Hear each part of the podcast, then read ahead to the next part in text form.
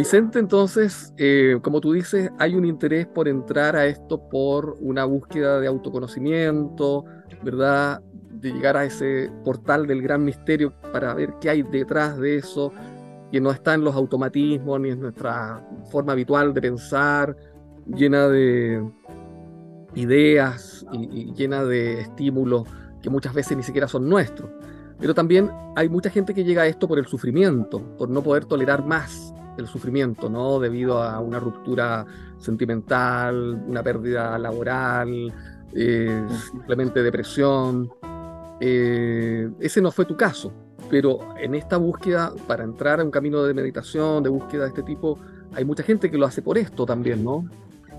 Sí, sí, lo, primero que me acordé cuando describía esto de como motivación una ruptura relacional quizás es que uno de los últimos retiros que fui, hace tiempo que no me siento porque tuve hijas, hace, mi hija mayor tiene tres años y medio, entonces con hijas chicas es imposible eh, hacer un retiro, pero uno de los últimos retiros a los que fui en el camarote de al lado donde yo estaba fue alguien que yo después, cuando terminamos, me enteré que había, recién se había divorciado, hace, muy, hace días.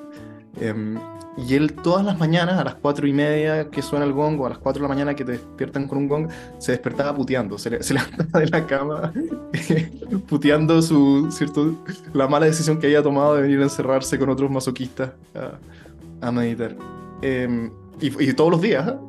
no hubo ni un día en que no fallara, en que no fallara su eh, maldecir al, al, cosmos por su mala suerte. Pero sí, quizás la principal motivación de, ir a un ashram o de ir a un retiro de meditación o de ir a la selva a tomar ayahuasca o de buscar alternativas que no están en la clínica ¿cierto? Santa María em, es que eh, sea haber tocado fondo, ¿cierto? una depresión, una ruptura, la muerte de alguien cercano, no saber cómo lidiar con el sufrimiento y buscar una alternativa que ofrezca una resolución distinta. Em, pero no, no, este no, no fue mi, mi caso eh, personal. Después y hoy la meditación sí es una herramienta que ha transformado cómo me relaciono yo con mis estados mentales negativos, pero como motivación original lo que me llevó a sentarme a meditar fueron una serie de experiencias psicodélicas que mm, me demostraron en primera persona, más allá de mi escepticismo y de mis reparos, Em, que es posible transformar tu experiencia radicalmente, ¿cierto? Que toma los suficientes microgramos de LSD o, los suficientes gramos de psilocibina o elige aquí la sustancia que, prefieras y tu realidad entera, ¿cierto? Toda la estructura de significado que tú le das al mundo se te va a venir encima como una avalancha em, y no va a quedar ningún rastro siquiera de contacto con, con lo que tú estabas acostumbrado a hacer. Eh, es posible y, experiencias como, como las que contemplativos vienen describiendo hace milenios, ¿cierto? Esto de sentirse uno con el cosmos, disolver tu ego, sentir amor incondicional por todo. Todas esas experiencias son reales, están ahí para ser vividas, si es que uno se atreve a tomar las rutas para, para acceder a ellas. Y, y e, entonces este es, este es uno de, de los tesoros escondidos en la experiencia psicodélica, está en demostrarte en primera persona sin tener una práctica meditativa de años, sin tener que creer en esto, sin estar espiritualmente inclinado a explorar este, este terreno, simplemente toma el químico correcto, en la situación correcta, y las puertas de tu conciencia se van a abrir. Eh, lo que no es perception, como decía Aldous Huxley. Claro, claro, claro. Lo, que no es decir que esto no, no tenga riesgo, pero sí.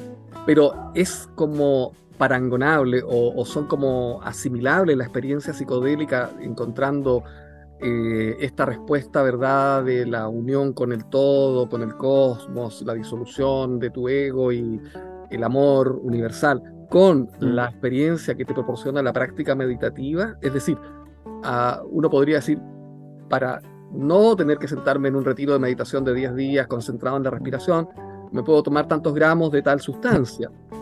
¿Es lo mismo? No, no, es, como algo que te abre súbitamente y que te permite la, experiencia psicoactiva luego continuar con una práctica ya más de vida. ¿Es algo así? Sí, sí, es tal cual. Eh, pero primero déjame solo un pequeño paréntesis sí, sí, sí. para sentirme responsable con lo que estoy diciendo. Porque no es que estas experiencias vengan sin riesgo, ¿cierto? Hay personas que no se deberían acercar al consumo de nada de esto. Si tu historial clínico te dice prudencia, hazle caso. Em, si tu historial familiar eh, está, tiene eh, ciertos trastornos que tu puro sentido común te debería decir que no es buena idea desestabilizar tu psicología, por favor lo siguiente que yo diga, omítelo, ¿cierto? Em, eh, sí, es, tal cual. Solo para mayores, algo así. sí, para, para, mayores y, más y, más y reparos adicionales. Eh, claro. pero es, es como tú dices, esto es una visita a una posibilidad de la mente y es muy fácil que se quede solo en eso, solo en una experiencia, ¿cierto? Solo en haber ido a Fantasilandia de la conciencia. Y, hay mucha gente que se dedica a coleccionar experiencias, pero lo que tú realmente deberías querer no es tomar hongos todas las semanas, esta es una mala estrategia a largo plazo. Lo que tú deberías querer es rescatar ciertas verdades que encuentres en esa experiencia para traerlas y anclarlas a tu día con una práctica que puedas sostener y que no requiera ¿cierto? drogarte ocho horas todos los sábados hasta el fin de los tiempos. además que estas plantas como generan estas experiencias cumbre o experiencias como tú las llamas en tu libro también, ¿no? Experiencias cumbre, experiencias muy mm. significativas, eh, donde surgen, ¿verdad? Que es en los pueblos originarios, ellos tampoco, ellos tampoco la toman todos los miembros del, del colectivo, la toman algunos, que son los chamanes, ¿verdad? Y tampoco la toman con un afán recreativo, la toman con un afán de ir a este mundo espiritual y traer información para ellos o mm. sanación para el consultante o de beneficio para todo el colectivo. Es acá en Occidente que pareciera ser que las hemos como desnaturalizado y las transformamos en un trip mm. de viaje como un turismo espiritual, ¿no? Claro, turismo espiritual es una buena expresión esa. Y porque, porque el, día siguiente es mucho más difícil, ¿cierto? Aquí yo tengo que lidiar con mi neurosis y con todas las obligaciones del, que, el mundo me tironea a cumplir. Eh, pero el trabajo empieza al día siguiente, ¿cierto? Eh, es ahí donde tú... Y, lo cierto es que lo que sea que encuentres en la experiencia psicodélica está disponible también como verdades normativas de nuestra condición, están disponibles para ser verificadas aquí al día siguiente también. Eh, no con los fuegos, no con la pirotecnia de, del LCD, ¿cierto? El mundo no se te va a venir abajo en una en un derretimiento de, colores, ¿cierto? Tu percepción no, no, no, se va a ver alterada de la forma en que estas sustancias pueden alterarla, pero sí es posible encontrar significado y conexión humana y presencia, ¿cierto? Y ver que tu ego no es lo sólido que tú intuyes que es aquí, después, ¿cierto? El día siguiente y la semana siguiente. Y, y el trabajo está en traer eso de vuelta eh, con hábitos y con disciplina. Y aquí nada, eh, la, triste noticia es que nadie, nada se escapa en la vida humana del, de, de, la disciplina como necesaria. Claro, como lo que pasa es que podríamos pensar que también la meditación es una especie de nuevo lenguaje que hay que aprender. como todo aprendizaje requiere, como dices tú, constancia, rutina, con, eh, requiere cierta forma de, de, concentración para enfocar la atención justamente no, mm. no opera mágicamente, digamos. Mm, sí, sí, por eso se llama práctica. Claro. Y aquí hay una paradoja interesante que, que, también creo que lo hablamos antes de empezar a grabar, que, bueno, no sé, que es que ¿cierto? requiere práctica, pero también hemos escuchado a muchos maestros de meditación y gurúes y todo lo demás decir que en realidad no hay nada que buscar, que lo que sea que estés buscando está disponible ahora, aquí, incluso antes de sentarte a meditar. Claro. Entonces, aquí hay una contradicción que es difícil de resolver internamente y más difícil de resolver aún en palabras para tratar de explicárselo a alguien más. Em, porque es cierto que lo que buscamos es ser capaces de soltar nuestras ansias porque nuestra situación sea distinta ahora. Y por lo tanto no debería ser necesario agregarle algo más. No debería ser necesario sentarme a meditar para hacer fuerza contra mi experiencia como es, buscando que sea como ya es. Aquí, aquí las palabras simplemente no pueden englobar del todo, sino que las premisas son contradictorias entre sí, no hay, no hay solución posible gramatical. Em, y, aún así, eh, ambas cosas son ciertas. E, es, cierto que solo el que busca encuentra y que no hay nada por encontrar. Em, claro. Y aquí... también ahí está esto como la, definición, ¿verdad?, de vipassana, que, que comentábamos antes de, empezar, que es una práctica que tú vienes haciendo desde hace mucho tiempo, porque entiendo que la palabra vipassana es eh, ver las cosas como realmente son. En cambio, pasana es ver las cosas pero vipassana es verlas como realmente son. Entonces, tal vez la práctica meditativa lo que hace es eso, ¿no? Eh, todo el tiempo estamos viendo cosas, pero cómo son realmente es poca gente la que puede decir cómo son realmente. Y cómo son realmente es mm. tal vez como eliminando, eliminando tanta subjetividad, tanta pensamiento basura, tanto mm. pensamiento rumiante, tanta obsesión, como decías tú, el chico este que se levantaba puteando todas las mañanas. Eliminando todo eso, algo queda y tal vez lo que queda ahí, que como dices tú, no tenemos la interfaz para poder expresarlo, es realmente cómo son las cosas. Pero hay un camino para llegar a eso, sin embargo, ahí eso siempre ha estado. Esa es la paradoja. Entonces, más que ir a buscar algo, es como tal vez sacarse mucha ropa, despojarse de muchas cosas para llegar a encontrar algo que siempre ha estado ahí. Mm. Mm. Sí, sí, estoy de acuerdo, pero, pero aún así la sensación de que había algo por sacarse es una ilusión, es una ilusión persistente, pero em, no, es que, no es que uno disuelva, no es que la experiencia psicodélica disuelva tu ego, no es que meditar buscando dónde está el centro de tu conciencia carcoma de a poco algo que ahora es sólido, sino que nunca hubo centro en un primer lugar, no había un ego por disolver antes de tomar. Sacarse la idea, digo yo, no sacarse realmente algo concreto, es sacarse tal vez la idea muy arraigada, ¿verdad? De que, como dices tú también en el libro, hay un sujeto totalmente aislado y separado del objeto. Somos como ese CEO que dices tú, comandando, creyendo tener un control en la gerencia general de la, de la, de, la mente entre los ojos y los oídos. Esa es una idea. Sacarse esa idea es muy difícil. Sí, sí, sacarse, sí, sacarse esa idea y, y sacarse la sensación de que hay alguien teniendo esa idea es más dramático aún, es más dramático que dejar de, por ejemplo, yo puedo estar confundido sobre cuál es la capital de Australia, ¿cierto? Puedo pensar que es Sydney, pero es, más dramático, lo que estamos hablando es más radical que desaprender cuál es la capital de otro país o desaprender algo que pienso sobre mi historia o sobre mí mismo, sino que es eh, indagar qué es esa sensación que todos tenemos de que hay alguien ¿cierto? firmando mis pensamientos, alguien detrás de lo que pienso. En realidad no hay, no hay, nadie ahí teniendo ideas, lo único que hay son ideas que aparecen. Claro, y, eso esto es muy contraintuitivo. En tu libro, claro, muy contraintuitivo. Tú decías, por ejemplo, como un ejemplo de esto eh, estamos hablando, el de que nadie es el autor de sus propios pensamientos. Los pensamientos suceden, emergen, ocurren, aparecen, desaparecen, pero podemos afirmar que son nuestros, podemos afirmar que los hemos producido, que hay cierta deliberación en ello. Entonces tú en el libro explicas bien ese punto y la conclusión, bueno, adelantamos un spoiler de, de este trabajo. No, no eres el autor de tus pensamientos. Entonces, claro, más dramático, no solo no eres el autor de los pensamientos, no hay ningún autor de nada. Claro, claro, claro. claro. Es muy raro, ¿cierto?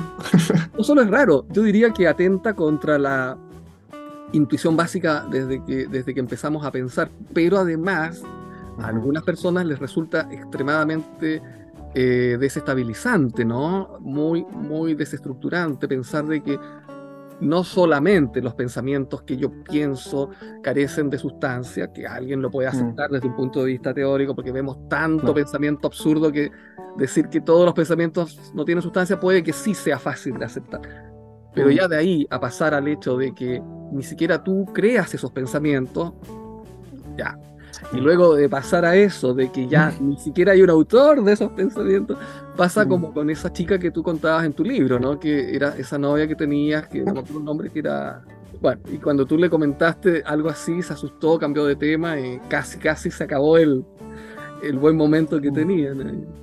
Hay gente que le eh, produce una respuesta ¿cierto? Que, no pueden manejar a hablar de estos temas. O es lo mismo, porque es lo mismo que hablar sobre el libre albedrío al final, hablar de esto. Pero lo, lo, que a mí me ilustra, más si no tuviera una práctica meditativa, si, no hubiera, si nunca hubiera visto esto en primera persona, usando mi atención es hacerte la pregunta de qué es lo siguiente que vas a pensar. Claro, eso pones tú en el libro como un ejemplo para demostrar por qué no eres el autor de tus pensamientos.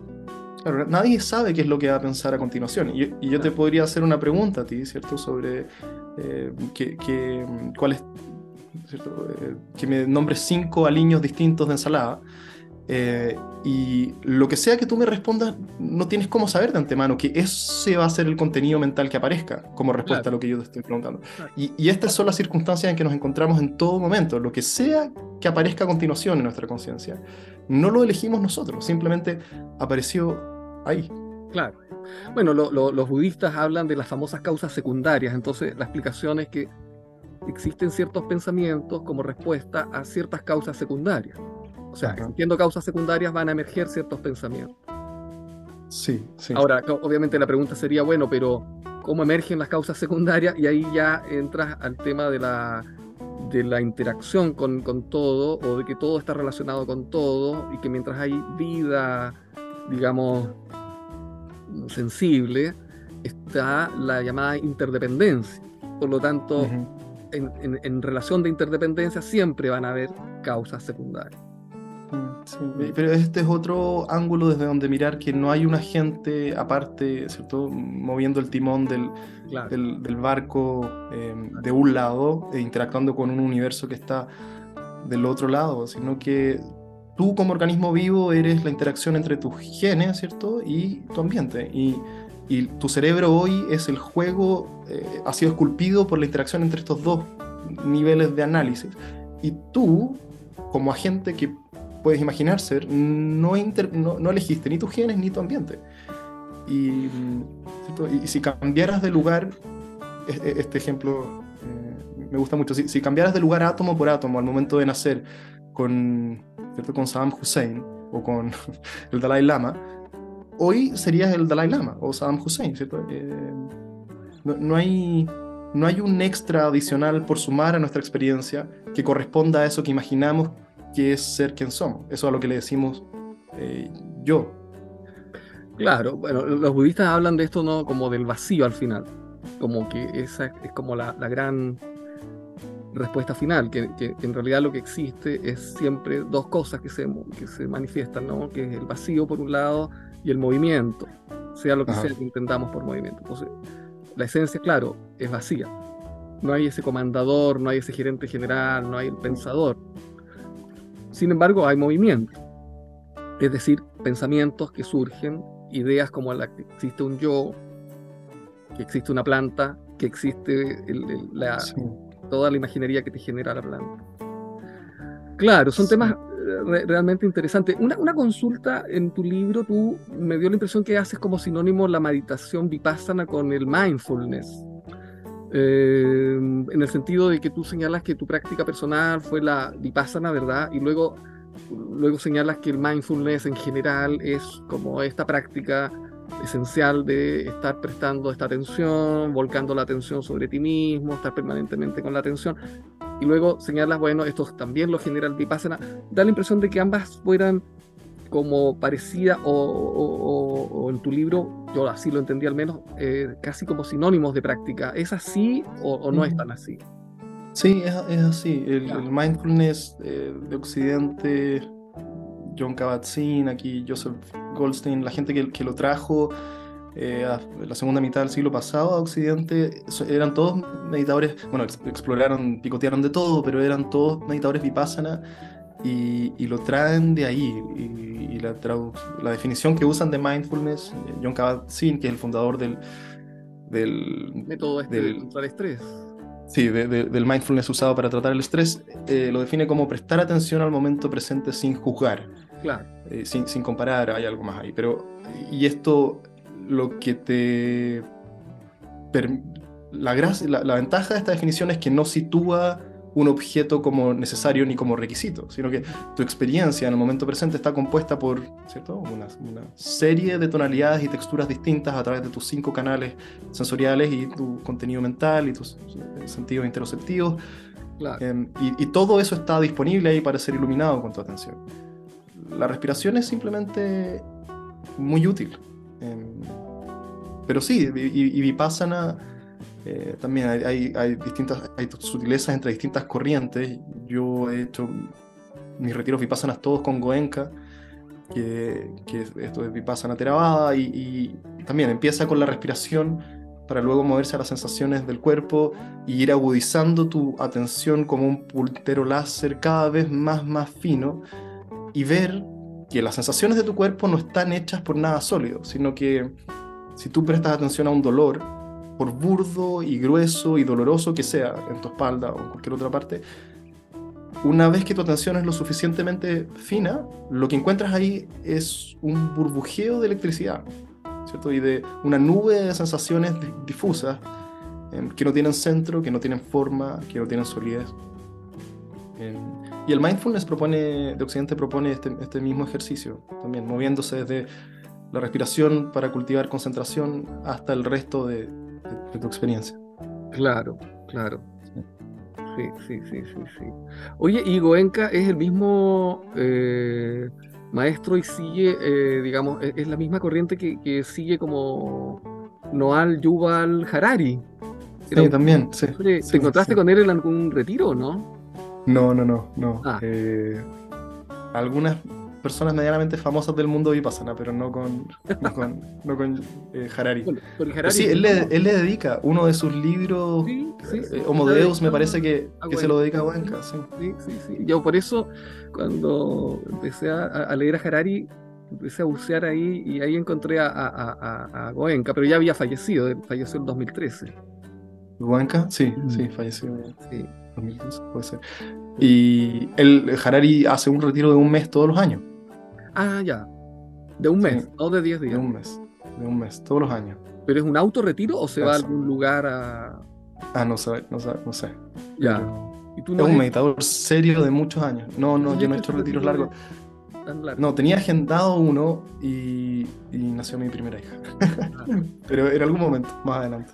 Pero tú recomendarías hacer algún retiro así, tipo 10 días, ¿no? De, de Vipassana. En Chile se puede hacer eso ahora. Sí, eh, se puede eh, dama.org o dharma.org. Dama. Puta, me estoy diciendo acá. Y, y, lo recomendaría de nuevo con reparos parecidos a lo que dije sobre consumir psicodélicos. Si tu historial psicológico clínico dice prudencia, ¿cierto? Es mejor ser prudente. Hay personas para quienes la experiencia de ir a aislarse del mundo por 10 días en silencio es mucho entonces no es, no es para todos, pero uno si se siente mal se puede ir. Claro. Bueno, tú contabas eso muy honestamente en tu libro, ¿no? De que tu primera experiencia eh, tuviste ah, que retirarte a la mitad del, cuento.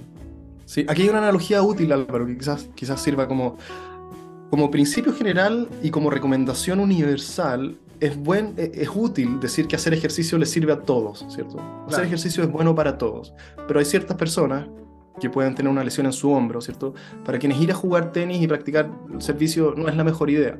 Claro. Hay ciertas personas que no deberían tratar de correr una maratón. Eh, y lo mismo aplica aquí. Como principio, es una buena recomendación universal decir que meditar probablemente te haga bien y sea, sea para mejor. Pero hay ciertas personas con lesiones, o con lo análogo a una lesión al hombro, quienes no deberían ni tomar psicodélicos, ni ir a encerrarse en un retiro de meditación, ¿cierto?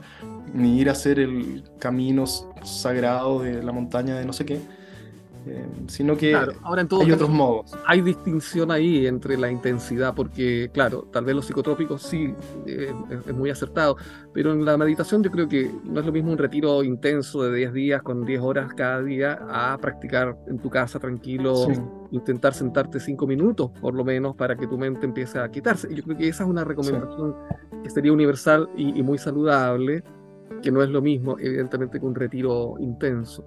Y mm. bueno, Vicente, yo creo que hemos agotado bastantes temas. Creo que quedaría tal vez el otro que tú tocas, el último, que es el del trauma y las redes sociales.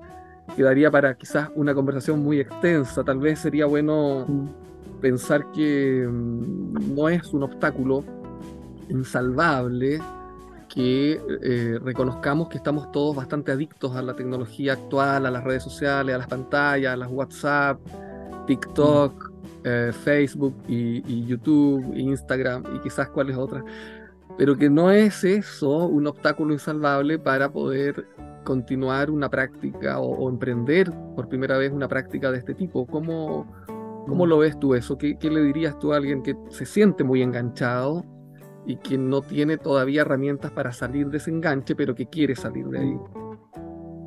Sí, es un problema enorme que tenemos entre manos, sobre todo con generaciones más jóvenes incluso que, que la mía. Em, lo primero es que no es culpa individual de nadie verse atrapado por el teléfono ¿cierto? por más horas de las que nos gustaría. El promedio de horas en Chile entre gente menor de 30 creo que son 5 horas y media de uso de, de celular al día. O es algo no lejano a eso.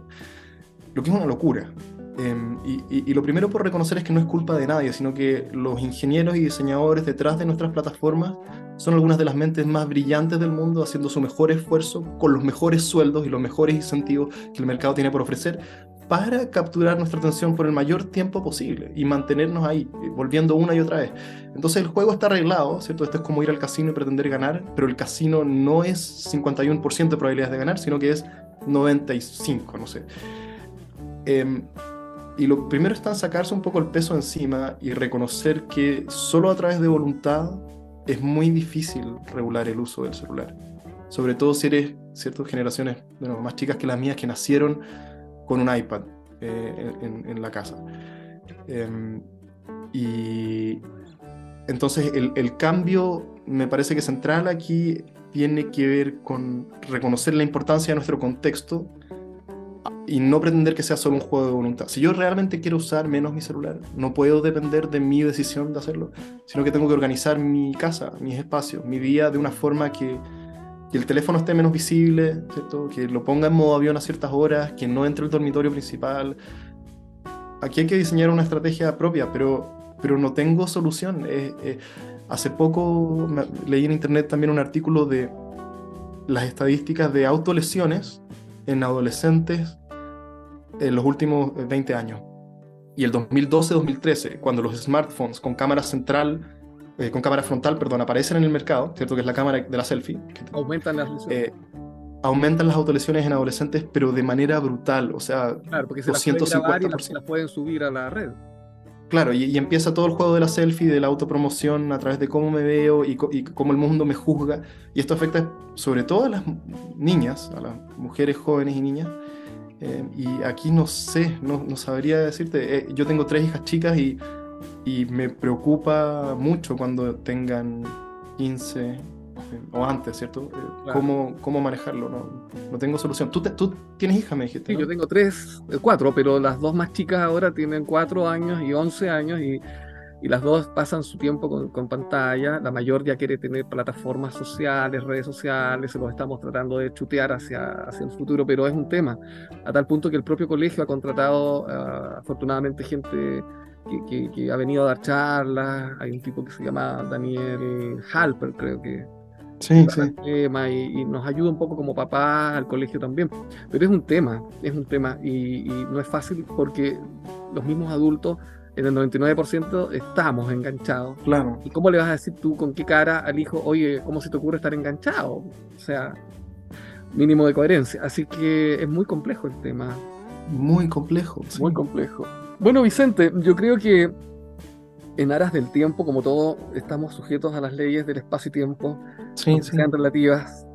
Eh, te agradezco muchísimo el que hayas podido estar con nosotros hoy día conversando sobre tu libro Meditación para escépticos, que aquí lo voy a volver a poner, de, publicado recientemente por la editorial Vergara, que en realidad es una filial de Penguin Random House en Chile y eh, muy recomendable. Eh, yo creo que es un tema que a todos nos apasiona, la mente y también quiénes realmente somos o más bien quiénes realmente no somos. Bueno, ¿quieres decir algo más, eh, Vicente? No, gracias Álvaro a ti por el, por el tiempo, por haberlo leído además y, por, por, tu interés. Pues, eres la persona ideal para eh, hablar sobre el libro. no sé si seré la persona ideal, pero bueno, por lo menos es la que, la que está ahora interactuando en esta interfaz. Bueno, Álvaro Mera para cita de libros de El Mostrador, conversando con Vicente Villela, Meditación para Escépticos. Muchas gracias.